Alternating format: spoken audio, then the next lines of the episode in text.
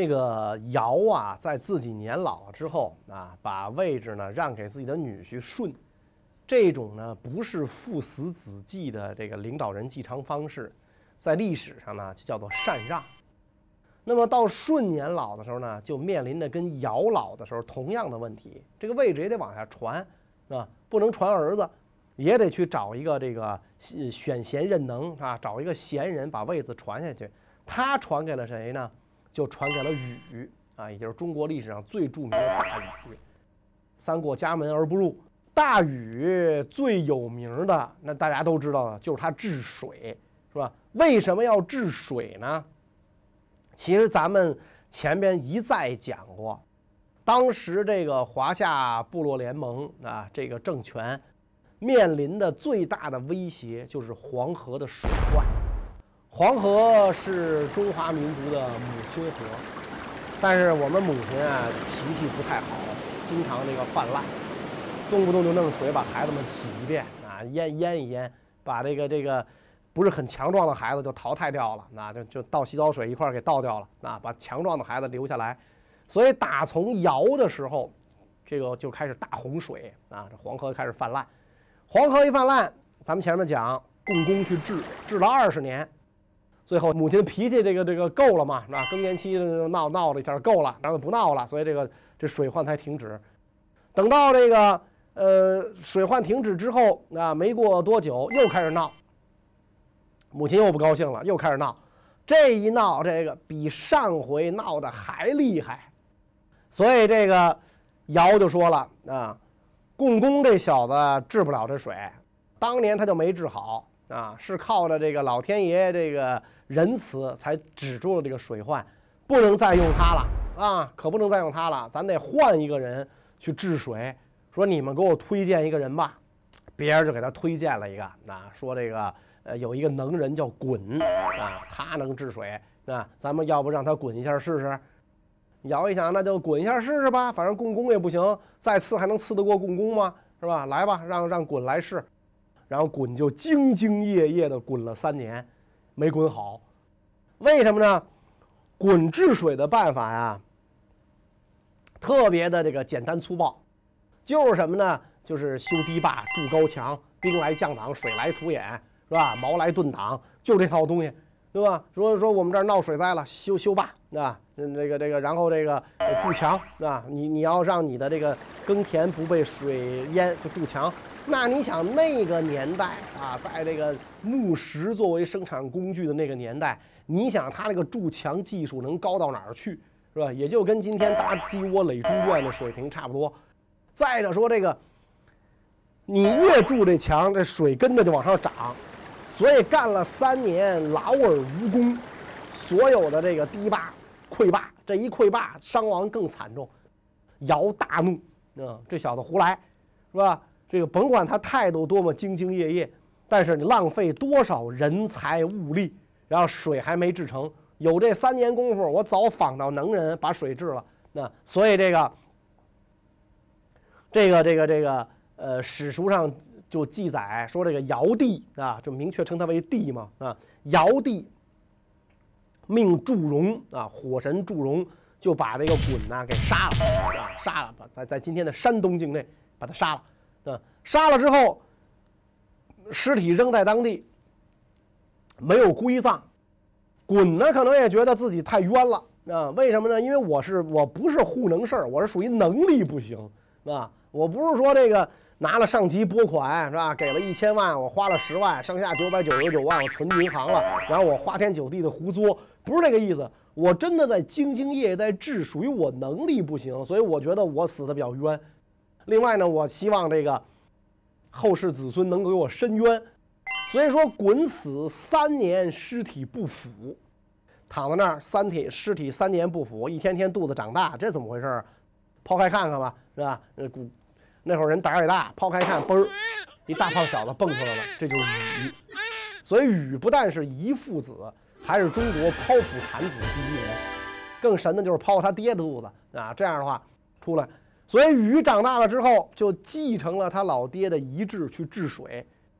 这个时候就已经是，舜帝在位了嘛，那舜帝就让禹继承他老爹的遗志去治水，所以禹在治水的时候就吸取了老爹的教训，堵不行啊，垒墙不行，筑堤不行，必须要疏导，水流千遭归大海，要想办法把河水引入大海，才能够这个完成这项伟大的工作。所以禹啊就不辞辛劳，带着这个百姓跋山涉水，勘探地形，寻找水源，然后开始了这个艰苦的治水工作。那么这个禹在他这个接受这个任务的时候，刚刚跟涂山氏的姑娘结婚，新婚燕尔，就被迫分离，然后呢就开始去这个治水。在这个治水的过程当中，禹发现啊，这个黄河最大的一个屏障，就位于今天洛阳附近啊，伊水洛水地区，一座高山挡住了河水的去路，所以河水在在这儿打着旋儿，然后泛滥。要想让这个河水通畅，必须要凿开这座高山，所以禹带头。挥动原始的木石生产工具，带着大家伙儿劈山，这就跟愚公干的事儿。愚公是移山，他是劈山、凿山。你看那今天这个紫禁城里边还有一个和田白玉的那个大禹治水的山子啊，这这种山形的这个装饰物是吧？就是反映了大禹凿山的那个场面。说这个大禹啊，每天那个。跟工人一块儿啊，他不是说作为包工头身先士卒，跟工人一块儿去干活，干的呀，这个脸晒得黝黑就不用说了，那以为他是刚刚走出非洲没多久呢，那这就不用说了。然后呢，手上脚上都起了这厚厚的老茧，那手整天挥动这个生产工具，那脚穿着草鞋是吧？而且呢，由于这个长时间的浸泡在这个水中，那。脚指甲都被泡掉了，这个腿上的这个汗毛啊都被这个碱水腐蚀掉了，但是呢，仍然这个兢兢业业带领大家凿山，终于就把这个山呐凿开了，然后黄河一泻千里啊，奔向下游，奔向大海啊，跳着唱着奔向大海，这个水患就解除了。在这个治水的过程当中。说这个大禹呢，三次路过自己的家门。第一次，这个孩子刚刚出生，这个这个媳妇抱着孩子在门口看着他了。老公回来看看，这是你儿子。对不起，没空，是吧？我治水去。第二次，孩子已经这个会说话、会走路，满地乱跑了。看到这个大禹路过家门，媳妇说那是你爸爸。孩子过去抱着大腿，爸爸，咱回家吧。禹说不行，我没空。摸着孩子脑袋，深情地说：“我没空，是吧？这个、这个、这个，我还得治水，啊。”第三次，孩子已经长大成人，大小伙子了。爸爸，咱回家吧。禹说：“走，孩子，跟爸爸一块治水去，是吧？哎，爷儿俩一块去去去治水。那么这个过程有多长呢？这个史书记载啊是有差异的。孟子说八年，三过家门而不入；司马迁说十三年，史记上说是十三年。所以你说你听谁的呢？”谁的也不用听，总之你就知道是很长一段时间，是吧？你非要去琢磨到底是孟子说的对，还是司马迁说的对，你该吃药了，是吧？喝气疗，你属属于属属于这种，对吧？就不要去琢，这没有任何意义。那总之是很长的一段时间，三过家门而不入，治理了水患，给个人就积累了这个。庞这个崇高的威信和庞大的资源，是吧？那你想吧，治水就得听他一人的，啊，老哥一人，我说怎么干你就得怎么干，是吧？你不这么干不行，对吧？为了方便治水，所以这个禹化天下为九州，啊，把天下就划成了九州，每州给我出三万人，三九二十七万，哪边出了事儿，哪边去。扛雷是吧？划定区域，这块地方归你啊，冀州啊，这块地方归你啊，幽州，是吧？所以严防死守，哪个地方出了事儿，我责任到人，那么这样一来，你看有了明确的行政区划，天下化为九州，九州听命于大禹一人。那你想，大禹他是什么身份呢？是吧？他的地位就不再是一个仅仅是一个治水的水工的头了，他实际上的崇高的地位就相当于国王了。因此，舜在这个年老了之后，那就考虑啊，我是不是应该把这个位置啊？也得让出来，啊我我也得跟尧一样，我这个这个从从这个呃老首长那儿接过来的位子，我也得传传给谁呢？当时是有两个人选嘛，啊，一个是这个禹，另外呢还有一个呢就是这个呃舜舜帝他自己的儿子啊，叫商均，有这么两个人，然后这个呃到底传给谁？禹得谦让嘛，我不行啊，还是当君哥哥来吧，是吧？让他来啊，人家这这自幼生长在这个这个这个革命家庭，耳濡目染，是吧？对治国安邦这套很熟，是吧？但是呢，禹化天下为九州，治水那么大的功绩，啊，这个整万民涂炭之苦，这个解苍生于倒悬之中，所以天下万民都归附于禹，我们就要禹。我们要紧密团结在以禹为核心的部落联盟首领周围，要雨要雨就要雨。那在这种情况下，这个商君也没招，大家不选你吗？是吧？你有好爸爸管什么用啊？大家不选你，是吧？这一人一票不是暗箱操作。在这种情况下，禹顺理成章当了这个部落联盟的首领。也有人说，他其实是第一位国王。为什么这么讲？你做这个国君，做国王，建立国家、军队、法庭、警察、监狱这些个国家的这个暴力机关，你必须得具备。其实我们看以前，你包括这尧帝杀这个鲧，啊，包括这个以前我们讲过也很多，啊，被放逐、被杀，它实际上已经有了这个暴力色彩在那儿。原来的无差别的氏族社氏族社会，已经向有阶级的国家开始过渡了。但是呢，到禹这儿，这个过渡啊，才算真正的这个完成。禹在这个做了部落联盟首领之后啊，经常巡视天下，每到一个地方，禹明定法律啊，任命官吏，是吧？是哎，这是是是是三老四少谁配在这个地方进行治理？实际上就是他走到哪个地方，他这个政权的这个。呃，统治力就到达哪个地方，因此说他是一个位，他是一位国王。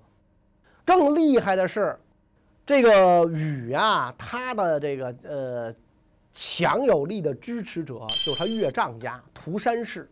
岳丈家在这个东方是非常强大的部落啊，也可能就是东夷集团的部落啊，非常强大。因此，这个禹呢，就特别的这个倚仗自己的岳丈家，为了这个保证自己的权威。禹就在这个涂山啊召开大会，大会天下诸侯啊，实际上就各部落的这个酋长啊来开会，宣示自己的权威。在这个大涂山大会的这个时候，说这个各部落的酋长来的时候啊，都穿着礼服啊，丝绸的这种衣服礼服，拿着这个这个玄龟啊，就是这种的玉龟啊，就是像。后世上朝的护板啊，可是比那短，前面一三角剑形的，哎，拿这个恭恭敬敬的等着禹升座，然后请领导讲话，哎，领导讲完话才敢动筷子，就就这这这种这个大会，结果这个大会呢，有一个部落联盟的这个领袖叫防风氏啊，防风迟到，故意迟到，啊，就是我不服，啊，凭什么你叫我来我就来，故意迟到，结果就因为防风氏迟到。禹就下令把他杀掉，啊，把他给给给给这个这个，呃，斩首杀掉。所以就从这一点上看，他已经从一个部落领袖变成了一位国王，是吧？因为我们前面讲那个这个皇帝的时候杀杀这个蚩尤啊，然后什么这个女娲都是打这个共工，包括尧帝杀鲧，那都是你犯了错啊，你犯了很大的错啊，你犯了罪才杀。而这禹呢，完全就是为了树威，对吧？你防风是迟到，你眼里没我，我让你小子知道这厉害，命丢了，你玩大了是吧？谋作谋带，那你作了，所以你带了，就这意思是吧？所以你这么一来的话，这些诸侯胆战心惊啊！我，就迟到就弄死了，我天，这这是吧？你不知道这堵车严重，不管是吧？谁让你不会早点出来的？那反正弄死了。那打那之后，就所有的人就都再也不敢这个反抗大禹的权威。而禹呢，一直也没有禅让的意思啊！我我我就我就干是吧？呃，干干死算是吧？呃，鞠躬尽瘁，死而后已，为革命流尽最后一滴血。我死了之后怎么着的事儿，你甭管，少问。然后禹巡视天下，行至今天浙江绍兴，当时叫会稽这个地方，病重，是吧？不幸去世啊，也在位大几十年，活了上百岁。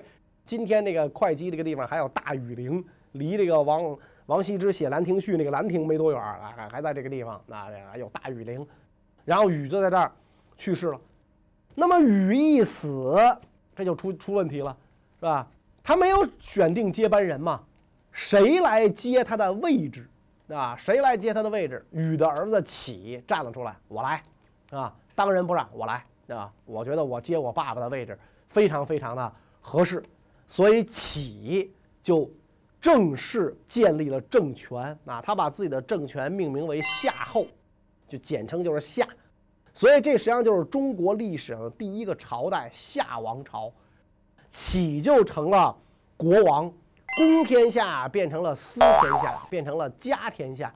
而且启说自己是第二代夏王，那第一代是谁？那很正常，是吧？那就是这个大禹呗，那就是大禹。那所以在就是说。这个夏朝的开创者啊，原来历史书上说是启啊，这个这个废除了禅让制，建立王位世袭。现在就说是禹，他真正的建立了这个朝代。启呢是第二代国王。那么启建立了这个夏王朝之后，有没有他爸爸那么大的功勋和作为呢？